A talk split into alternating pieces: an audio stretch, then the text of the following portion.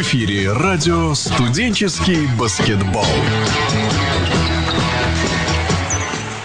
Добрый день, господа. Рады приветствовать вас в эфире радио «Студенческий баскетбол». Мы общаемся в прямом эфире.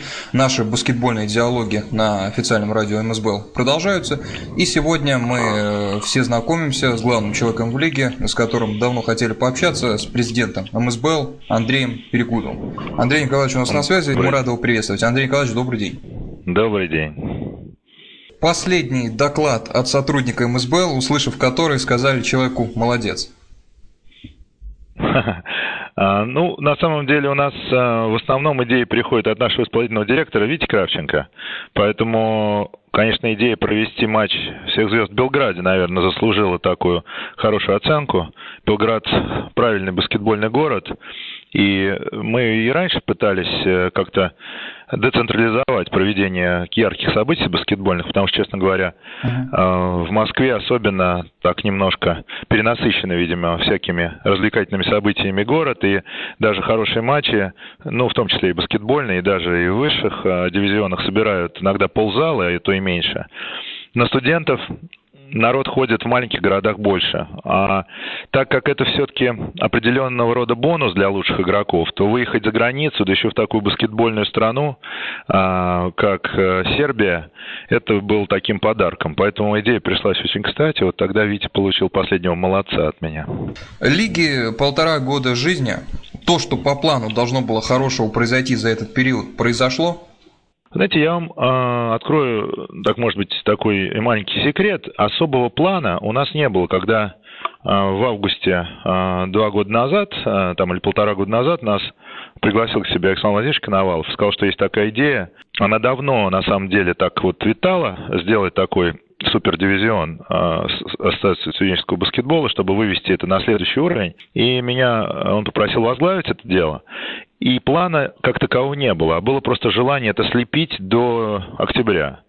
Поэтому мы немножко учились на собственных, ну, если не ошибках, то, по крайней мере, на собственных, на собственных попытках что-то слепить. И это удалось. Первый год поэтому был для нас успешным, хотя потому, что лигу мы провели, она завершилась интереснейшими матчами, финалом в Таллине и так далее. Второй год хотелось сделать более осознанно, и на самом деле мы пришли к тому, что конкурировать как э, более сильный чемпионат российского АСБ нам не нужно. Мы хотели, э, пришли к, там, к выводу о том, что нам надо сделать такую Евролигу студенческую больше. И вот это направление мы взяли, расширив э, количество иностранных команд очень серьезно. А именно Э, расширив его таким кустовым способом. То есть мы понимаем, что у нас э, ведь финансирование очень ограниченное, несравнимое не только с э, взрослым баскетболом, но и, в принципе, скажем так, оно рассчитано только на то, чтобы общие какие-то расходы покрывать на организацию и проведение соревнований. Лига пока коммерческого успеха не имеет, мы к этому, конечно, стремимся, но она не зарабатывает денег. Она живет на деньги спонсоров, главный из которых Банк ВТБ, но есть и другие более маленькие спонсоры, спонсоры, которых, может быть, упомянем дальше. Но, по сути, нам перелеты, конечно, командам всю экономику жизни студенческой команды могут и поубивать. Поэтому мы сделали это таким кустовым способом, что дивизионы играют в своей стране э, основное количество матчей. Существует несколько поездок российских команд в эти дивизионы, и потом проводится финал восьми, а не четырех, как в прошлом году, который даст возможность все эти команды сравнить между собой. Ну, по крайней мере, лучшие команды этих зон. Но это вот такой новый формат. Я думаю, что если он сработает, мы тогда можем на следующий год превратиться вообще в серьезное европейское соревнование, сравнимое со взрослой Евролигой. Потому что к нам уже просятся испанцы, есть желание у других стран подключиться, у Германии. Ну а сейчас вот то, что есть балканские дивизионы, неожиданный английский, это, конечно, здорово расширяет нашу географию. Что Лига должна была сделать, она уже сделала. Фундамент создан, должен был появиться интересный э, турнир международный, он появился. Задачи какого порядка будут вас мотивировать дальше? Нам бы очень хотелось, и, честно говоря, на это поначалу не хватало времени просто и, может быть, финансов. Надо все-таки построить серьезную работу по стратегии развития этой организации, надо ее э, рассчитать, написать, и, может быть, это не такое не местечковое дело, а может быть, профессиональное больше, потому что, ну, насколько я понимаю, в стране до сих пор не существует полноценной стратегии развития отечественного баскетбола а, на всех уровнях. Э, хотелось бы, конечно, писать свою стратегию развития студенческой Евролиги в координации с какой-то некой большей картинкой, да, но так как большей картинки не существует и э, существует определенный хаос в организации вообще баскетбола в стране, то мы делаем то, что можем сами.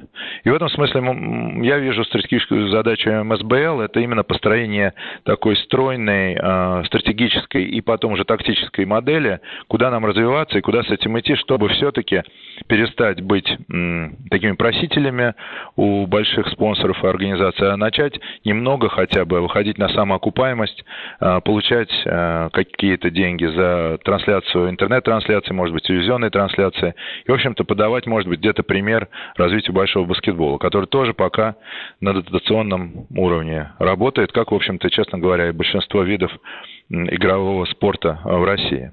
Э, у вас э, достаточно э, серьезная топ-менеджерская должность в банке ВТБ. Кроме того, вы президентствуете в МСБЛ. День ваш рабочий видится хлопотным. Во сколько просыпаетесь, готовитесь к рабочему дню? Ну, у меня э, день связан с тем, что еще у меня и сын 14-летний э, учится, играет в баскетбол. Э, в, в Глории он играет в московской спортшколе. Они в прошлом году стали чемпионами России он э, лучшего центрового даже получил. Э, Гриша встает э, где-то в 7.30, но и мне как-то неудобно, конечно, отлеживаться, пока он там собирается в школу, поэтому мы стоим вместе, смотрим, кстати, сразу по Apple TV лучшие моменты прошла за прошлый день матча NBA, которые к этому моменту либо закончились, либо последние секунды как раз идут. Вот сегодня мы досматривали интересный овертайм, там был Бостон играл, вот, с Вашингтоном, по-моему. И смотрели такие, э, смотрим, обсуждаем новости, план на день, и потом он первый уходит, я второй ухожу.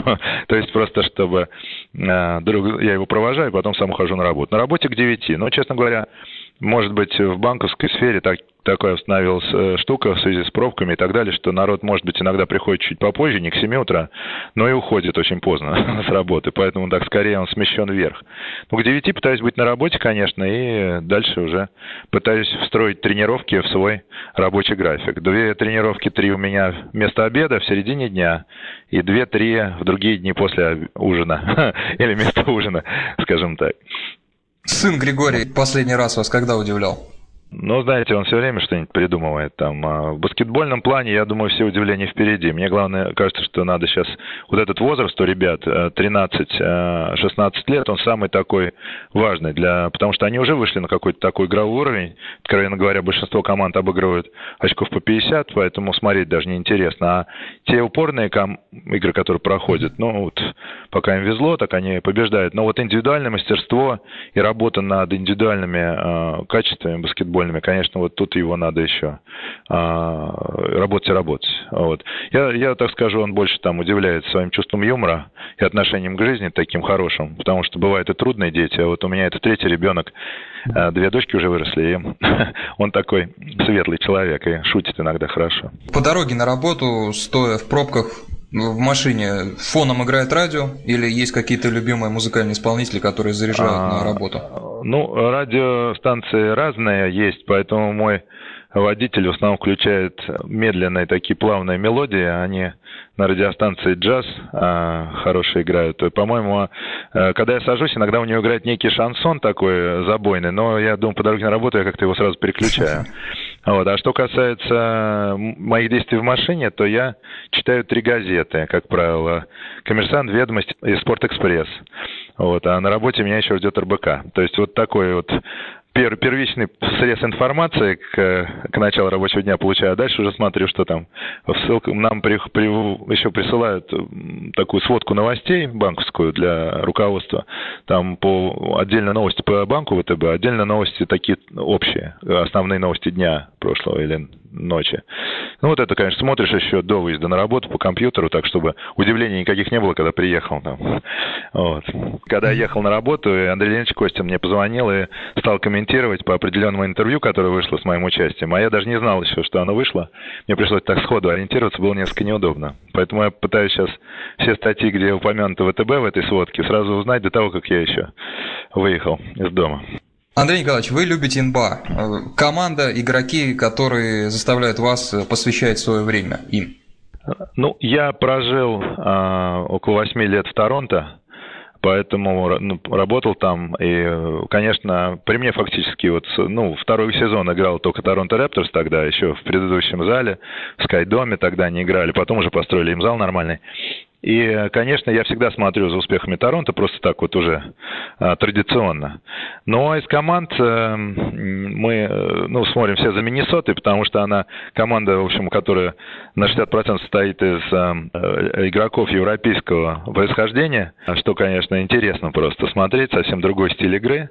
Особенно, когда Кириленко там играл, вообще было интересно, но теперь тоже ничего. Ну и с такой болью воспринимаю, что они все матчи, которые заканчиваются меньше пяти очков разницы, проигрывают проигрывают пока. 11 матчей уже проиграли, э, которые упорная концовка. То есть так, как, как Химки в прошлом году фактически.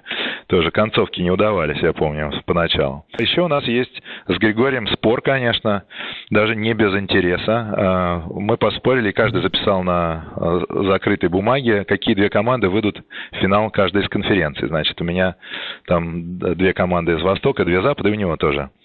Так что вот ждем, ждем финалов. Человек, который смотрит НБА, хоть раз совершал подвиг, это вставание поздно ночью. Я комментировал с Гомельским целый матч в 4 утра когда пропали все трансляции НБА, когда закрыл вот э, НБА ТВ, там не показывало по НТВ+, плюс, э, ничего уже никто не показывал, мы организовали самостоятельно в интернет-трансляции прямые с, с фирмой Астерос, мы купили оборудование, это наш партнер технологический здесь на проекте. Э, попросили Владимира Александровича комментировать э, эти матчи. И он один матч лучший в неделю, о котором мы договорились с НБА, он комментировал. Иногда вот приглашал гостей. Я вот однажды геройствовал там. Кстати, матч был не самый интересный, хоть и, по-моему, Майами играл, но такой скучный какой-то был матч, там плюс 25. И я подумал, что как трудно все-таки комментировать матч, где содержания мало. Потому что два с половиной часа ночью а, один в студии, там надо что-то выдумывать, рассказывать. И главное, ты не знаешь при этом, сколько тебя человек смотрит, и есть ли у тебя аудитория. Сейчас э, снова а, показывают по одному из спутников а, матч НБА, поэтому мы эту программу временно прекратили. Вот. Но это тогда было приятное, приятное, по-моему, дополнение. Сами играете, Андрей Николаевич, сказали, что у вас две тренировки в день. Э, какую а, позицию? Не, в, в неделю. Не, не. В Баскетбольник у меня две в неделю. Да. Коленки больше не, не выдерживают. Да. Какую позицию закрываете? Закрываю ли я ее? Вот вопрос позиции. Ну, а, мы играем в таком любительском пикапе, как говорится, но довольно нормального уровня, куда ходят бывшие и профессиональные игроки, но и просто те, кто уже приигрались, скажем так, этому пикапу уже больше 25 лет, и происходит это в Суриковском училище на а, около ЦДХ там. Такой зал, а, надо сказать, усеченный, чуть меньше обычного, что и помогает, в общем, выдержать такой темп. Но хороший, хороший баскетбол, очень интенсивный. И, наверное, я все-таки тяготею к четвертому номеру, uh-huh. потому что центра я играть так и раньше не играл, я во Фрунзенской играл, который теперь Глория называется, и там были 8 человек выше меня ростом, хотя вот 196, но так как команда была сильная, тоже там чемпионы СССР тогда были три раза, а, команда наша. И э, поэтому я привык играть вот с третьего-четвертого номера. Но, наверное, так и пытаюсь. сейчас, чем, чем старше становлюсь, тем больше люблю трехочковые броски. Потому что идти внутрь совсем не хочется. Ломаться там. За последние годы в баскетболе какие вещи стали лучше понимать? Сами играя, что открылось по-новому? Ну, у меня есть товарищ, э, который работает со мной, Борис Каюмов, заслуженный тренер СССР еще он был, он был первый тренер и, собственно, основной тренер Базаревича. И, в общем, такой очень хороший игрок и хороший педагог баскетбольный. Борис Каюмов с нами играет в этом пикапе, и он взял надо мной шефство. Он говорит, что я играю лучше, чем я играл в спортшколе или за Московский университет. Вот я, по крайней мере, не знаю, он, может быть, просто мне льстит, но мое личное понимание, что я стал, может быть, лучше чувствовать, где находиться в тот или иной момент на площадке.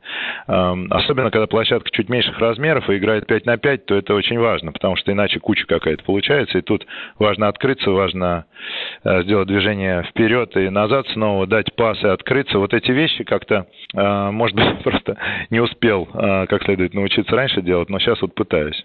Ну и чисто бросковые тренировки устраиваем. Это на самом деле действительно стало интересно смотреть за процентом попадания, потому что, конечно, когда я играл в МГУ, у нас была очень сильная команда, я не мог на себя взять ответственность за ключевые броски, и то же самое во Фрунзенской спортшколе, у нас была пятерка очень мощная, и там, когда выходишь там шестым, седьмым, восьмым уже игроком на площадку, то, наверное, наигрываешь в основном тех, кто постоянно забивает, да. А здесь бывает, что сейчас уже с нами играют люди и по 60 лет, которые в сборной когда-то играли, а мне всего там еще 50 нет. Поэтому я там пытаюсь исполнять роль молодого иногда, и там и убежать, и бросить ключевой бросок. Ну и такие как-то уверенности побольше стало. Наверное, уверенность в себе – это самое главное. Психологическая вообще подготовка. Mm-hmm. То, наверное, чему баскетбольно надо в первую очередь наших детей учить. Может, у нас и нет в стране первых номеров, потому что как бы мало растет в детской среде лидеров, которые занимаются спортом. Мне кажется, вот воспитание лидеров в таком хорошем смысле этого слова, спортивном, боевых ребят, вот может быть это очень важный вообще момент. О броске вы достаточно интересно заметили, что растет ли с годами, когда постоянно занимаешься этот процент попадания. Э, бросковый игрок в мировом баскетболе, которым восхищаетесь, есть? Я был на матче Барселона-Лос-Анджелес предсезонном в, в Барселоне. Mm-hmm. Смотрел тогда как бросает Коби, очень. Они, причем, по-моему, после серьезной вечеринки вышли на этот матч. И, кстати, тогда Лос-Анджелес проиграл. Но, конечно, он чисто на автомате выпускает потрясающие броски. И второе, в в Литве я был на чемпионате Европы на разминке сборной Испании и видел э, Рубио на разминке. Просто список его напряжения, когда человек вот просто тренирует бросок, бросок трехочковый. Вот мне просто тоже эта легкость и автоматизм очень понравились. То есть просто рука работает, никакого точно нет размышления насчет броска, просто идет плавная работа, и они все, как правило, попадают. Я понимаю, что он не единственный, кто всегда попадает. Вот. Ну а в плане игровых ситуаций, конечно, меня поражает Навара. То есть те вещи, которые у него залетают, это просто ну, не подлежит э, описанию, да, потому что по всем правилам и как он дергает рукой, и как он выпрыгивает, как он отклоняется, с какой скоростью это делается, они не должны попадать. Это на каком-то просто подсознании. Вот это, наверное, три вещи, которые я хотел упомянуть в этом плане. О матче в Белграде. Состав участников э, уникален. Такие люди, как Делибагич, Влад Дивец, Паспаль, и Волков, и Бодирога, и Миглиникс. С ними крайне сложно договориться. Как вам удалось это сделать? Кто оперативно с ними созванивался? С сербами, конечно, их э, наши югославские партнеры, там, Сербская Федерация, э, очень поддерживают этот матч. Они же и придумали этот Балканский дивизион, ну, с нашей подачи стали его организовывать. Они сами там собрали хорошую команду вот, э, по-моему, Дивец еще играет важную роль в Федерации э, сербского баскетбола. Он ее, насколько я помню, то ли возглавляет, то ли играет какую-то важную роль, или в Министерство спорта. Поэтому он тоже там очень рад был этой возможности. Я, честно говоря, не до конца уверен, кто из наших литовцев сможет приехать. Э, к сожалению, все почти задействованы. Кто тренирует, вот Куртинатис хотел приехать, не смог из-за матчей. Много есть вот именно таких, ну вот тоже Пашутин, да, они играют в, накануне в, в, в Белграде, поэтому так повезло, да, что вот и Ведищев Андрей там будет, да, тоже на руководитель команды. То есть фактически некоторые люди там оказались де-факто, а тех, которых при, при, приходилось приглашать, там надо реально подстраивать было под них расписание, потому что все очень заняты сейчас люди. Но э, такого же матча вот с таким составом, э, ну, мы не можем называть это матч СССР-Югославия, потому что это просто политически некорректно. Обеих стран уже не существует. Но по сути игроков это те люди, которые играли за СССР из Югославии. Этого же матча не было ну, 20-25 лет. Э, и в этом смысле, конечно, действие будет уникальное, даже если будет по 2-3 реальные легенды. А тут, похоже, будет больше. Поэтому сразу же сказали Югославу, что покажут это по центральному телевидению. Сразу предоставили зал «Пионер», э, где играет «Партизан», восьмитысячник, э, то есть такое намоленное место, прямо скажем, для баскетбола. Часто ветеранский матч является как раз центровым, потому что показывается такая, ну, что ли, настоящая профессиональная легкая игра. Но, как ни странно, как бы люди не договаривались сыграть легко и, так сказать, непринужденно, в итоге все упираются, начинают э, в конце концовочку отрабатывать там, и получается очень интересная борьба. Э, в этот раз Югославы решили сделать как раз вот именно так. Сначала студенты сыграют, мы откроем матч ветеранов, и центральное телевидение хочет там показывать целиком даже ветеранский матч, потому что, конечно, событие такое необычное. Что касается университета, вашему сыну Григорию скоро поступать. Какую команду МСБЛ будет усилять? Есть какие-то прикидки на этот счет? Знаете, он такой, в общем-то, сам э, решает такие вопросы. Да, есть, конечно, ощущение, что, может быть, имеет смысл поиграть и в каких-то а, зарубежных лигах, да, студенческих. То есть э, э, точно он доучится тут в школу, у меня нет никакого mm-hmm. желания его, как сейчас тренд такой есть, детей усылать учиться в школу за границей нету. А вот что касается университета, тут посмотрим, потому что есть все-таки очень хорошая университетская программа в Штатах. Не скрою, что, может быть, он попробует поиграть за какой-то американский колледж, тем более, что он родился в Канаде, и у него есть канадский паспорт, то есть он легко может э, ассимилироваться с точки зрения там э, всяких иммиграционных и просто передвижения, да, по, по миру. Там в Канаде или в Штатах может спокойно учиться. Ну, э, в, принципе, и, и люди, не имеющие паспорта, могут учиться, но просто это другое, другое организационное усилие. Поэтому надо подумать. Летом мы вот тренировались в Испании, он был в Уникахе на базе, там вот сейчас он поедет в AMG Академию в Флориду с ребятами из своей спортшколы, там пару-тройку с ними едут. Посмотрим. А, честно говоря, пока так не задумывался. Не задумывался. Есть планы какие-то, но они не жесткие. Но, честно говоря, ему решать. Мы только можем советовать. Вообще, в качестве президента МСБЛ какие вопросы приходится оперативно решать? Ну, у нас хорошая команда, Виктор нормально работает, и у них, э, Кравченко, и у них есть э, хороший аппарат, который частично им помогает наша а, организации из ВТБ-арены, где мы вот здесь строим а, на «Динамо» да, большой комплекс, поэтому есть там какая-то помощь по бухгалтерии, по контролю, по оплате счетов и так далее. То есть у нас, ну, скажем так, а, пресс-секретарь вот тоже у нас один, тоже фактически в двух организациях. То есть мы пытаемся помогать, да, своим персоналом. А я, ну, наверное, больше концентрируюсь на каких-то вопросах общеполитических, что касается попечительского совета, общеорганизационных вопросов, ну и если надо какие-то провести важные переговоры подключаюсь, потому что у меня все-таки бэкграунд из э, estate, и я прошел школу сделок, скажем так, по продаже, по... сложные были всякие ситуации, поэтому, ну, что касается переговоров, то, наверное, у меня опыт какой-то есть, который тут помогает, потому что часто приходится там чисто организационно договариваться и по поездкам, и по оплате и так далее. Ну, тут что-то подключаемся. Но вообще-то Виктор и сам справляется. А, поэтому э, я думаю, моя роль отчасти символическая, но в то же время, мне кажется, я помогаю. Андрей Николаевич, последний вопрос. А то мы все о делах, да о делах. Шутка, анекдот, последняя, над которой от души рассмеялись. Надо подумать так, сходу так. По радио анекдот не расскажешь, а то расскажешь что-нибудь неприличное. Вы знаете, у меня, у меня не шутка, у меня история, скорее. Да, Я давайте, вот, э, конечно. Она даже, может быть, не обязательно смешная. Она связана с тем, что мы сейчас снимаем фильм, э, ну, пока утвердили сценарий, э, про Льва Ивановича Яшина, про его жизнь. И это будет фильм, который будет снят к открытию стадиона «Динамо» в 2017 году. Вот, очень интересный сценарий получается, и вдова Валентина Тимофеевна его одобрила, и вообще такое, в общем, действительно радостное какое-то будет мероприятие по съемкам такого фильма про настоящего такого человека гору и героя спортивного, да, Льва Ивановича Яшина.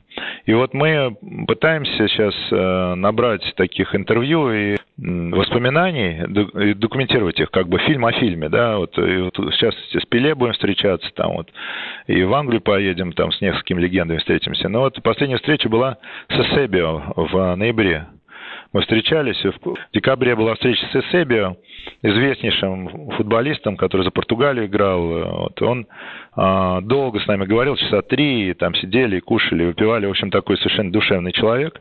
Вспоминал, Льва Иванович хорошо помнил, и такие истории. Интересно, как раз оказалось то, что это было его последнее интервью, потому что он а, вот недавно, к сожалению, умер. То есть это не то чтобы шутка, но просто, знаете, жизнь такая вещь, когда надо, и даже, может быть, пожелание такое к слушателям, что надо вот делать вещи, когда хочется, и когда жить, в общем, сейчас и здесь. То есть это очень важно, потому что мы все, ну, жизнь, она такая, к сожалению, штука недолговечная, но в то же время настоящая. Если по-настоящему ее жить, то она очень будет наполненная. Поэтому надо делать вещи, пока ты их можешь делать, пока хочется. И в этом смысле мое такое пожелание жить здесь и сейчас, не сдерживать себя в порывах, в мечтах, и как бы добиваться того, что ты решил, и с полным желанием от, от всей души, с открытым сердцем. Вот это, наверное, самое главное. Господа, Андрей Перегудов, президент МСБЛ, топ-менеджер Банка ВТБ, сегодня с нами общался. Андрей Николаевич, спасибо за беседу. Удачи вам, хороших идей и энергии в работе. Спасибо, до свидания. Спасибо. А нашим студентам хорошей сессии, хороших оценок. Спасибо. Господа, Андрей Перегудов у нас был в гостях, президент Международной студенческой баскетбольной лиги. Спасибо за внимание э, в этот день и до встречи на следующей неделе. Удачи, до свидания.